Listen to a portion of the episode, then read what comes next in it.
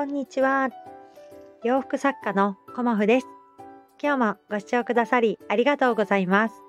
コモフのおしゃべりブログでは40代以上の女性の方に向けてお洋服の楽しみ方と私のブランドビジネスについてお話しさせていただいています。今日はですね、古典中心の活動についてっていうようなお話をさせていただこうと思います。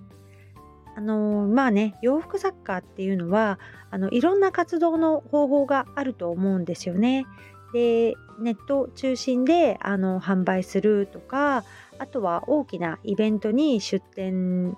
をするっていうような形もありますし委託販売を中心に活動するとかあとはま百貨店さんを中心に活動するとか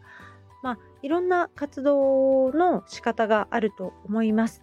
その中で、まあ、私も、まあ、いろいろやってはいます。あの古典中心に今お仕事はやっていますが、まあ、百貨店さんのイベントにも出させていただいたり委託販売ですね、あのまあ、ご縁をいただいたところに委託販売をお願いしたりでまたはネットショップも持っているのでネットショップも販売していますというような感じであとまあ衣装提供とかもさせていただいたりまあ他にもねあのセミナーをさせていただいたりまあ、いろんなことをあの洋服作家の中で私もねあの活動をしているんですがじゃあメインの活動は何ですかっていうふうにあの聞かれた時にね私の場合は古典を中心に活動していますっていうようなことを、あのー、お伝えするかなっていうふうに思いました。うん、で古典中心の活動をやってみてまあいいところもあればあの大変なところもあるということでそれについてねあの今日はお話しさせていただこうと思います。まあ、古典中心の活動をあのさせていただいて一番あの楽しいのはやっぱり人と会ってお話ができるっていうところですね。うんあのお客様と直接こう会話ができるっていうところが何よりもあの古典販売のいいところというかあのメリットだと私は思います。あの、販売するという行為自体が私はね、あの、楽しかったりもするんですよね。こうお話ししながらこうこれがいいですねとかあこれはどうですか？とかっていう感じでまあいろんなねあのお話をさせていただくっていうのがやっぱりあの古典販売楽しくて続けているっていう一番の理由かなっていうふうに思います。で古典販売っていうことのあのいいところは他にもあってあの自分のペースであの制作販売ができるということですね。あのいついつ個展をしますっていうこととかあのどこでやりますとかあのそういうことを私は個展だからね一人の展示会っていうことだから自分一人でこう計画して決めてで自分のペースで、まあ、販売させていただけるっていうのが個展販売のメリットの2つ目かなっていうふうに思います。あのいろんな方と、まあ、グループ展もさせていただいたことがありましたが、まあ、一人でやることの大変さっていうのはものすごくあるんですがあのみんなでやる大変さっていうのもすごくあるんですよね。何かを一つ例えばチラシ DM 一つ作るにしてもじゃあどんなデザインにするか写真はどうするかいつやるか何時からやるかどこでやるかとかっていうね。その前に個展の名前っていうか展示会の名前は何にするかとか、細かいところをあの全てあの自己判断ではなくグループのメンバーさん全員で決めていくっていうところにとても時間がかかるかなっていうふうに思います。で誰かと一緒に何かをするっていうことの楽しさもすごく大きいかとは思いますし不安もねあのなくなるとは思うんですがそれと同じくらい大変さ、うん、あの相手の気持ちに寄り添っていくっていうことも大事ですし自分の意見だけをあの通していくっていうのもなかなか難しいかなっていうふうに思います。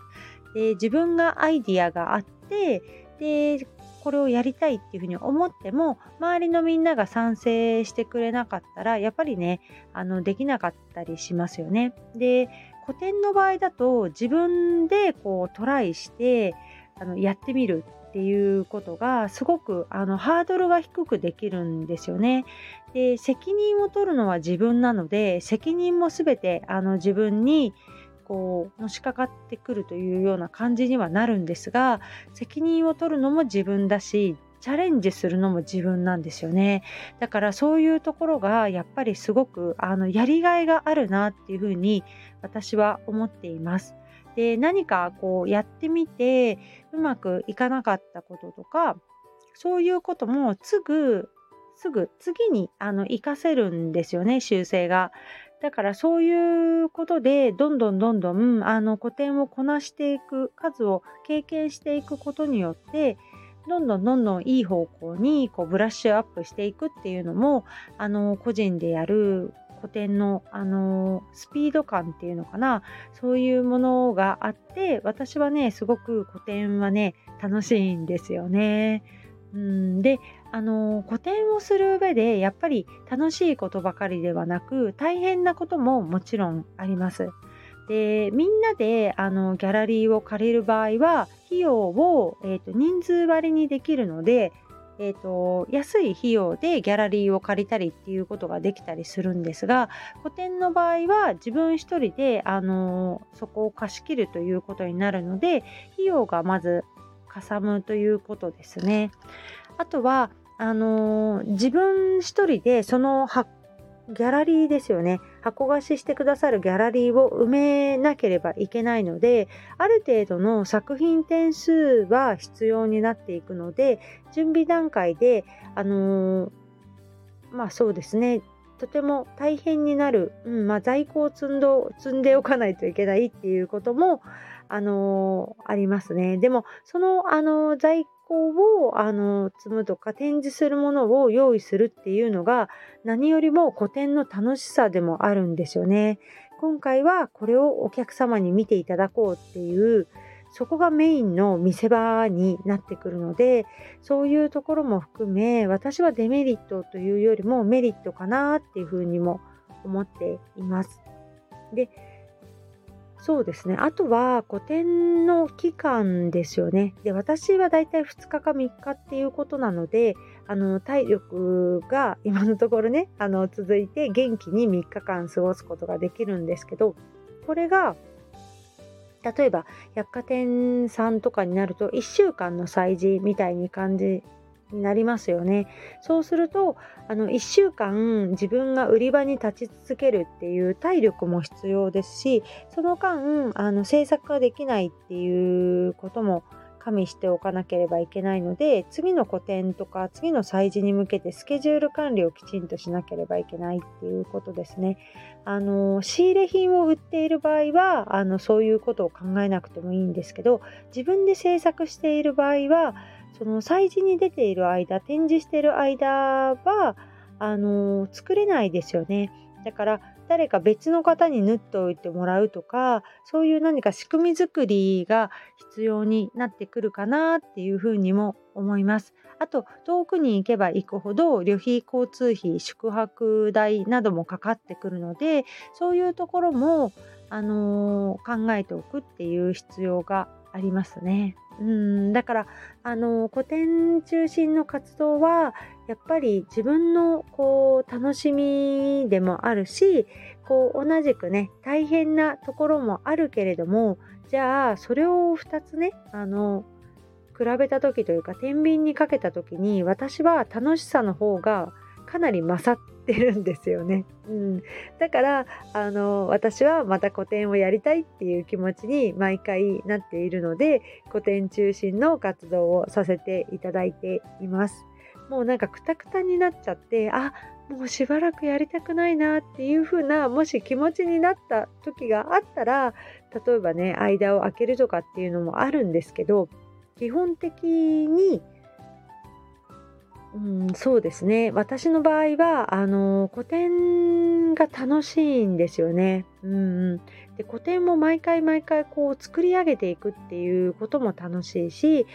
当日ねあの古典の会場でお客様とこうお洋服のお話をね楽しくできるっていうねあのそれがやっぱり最大のこの楽しみと喜びなのかなっていうふうに思っているので、まあ、体力が続く限りねしばらくあの個展を中心に活動させていただこうと思っています。またねあの体がねあの病気になったり何かあった時はねまた別のね活動にはなると思いますが健康なね体が続く限りは古典を中心にやっていきたいなと思っております。何かねあのご参考にしていただけることがあれば幸いです。今日もご視聴くださりありがとうございました。洋服作家コモフ小森屋隆子でした。ありがとうございました。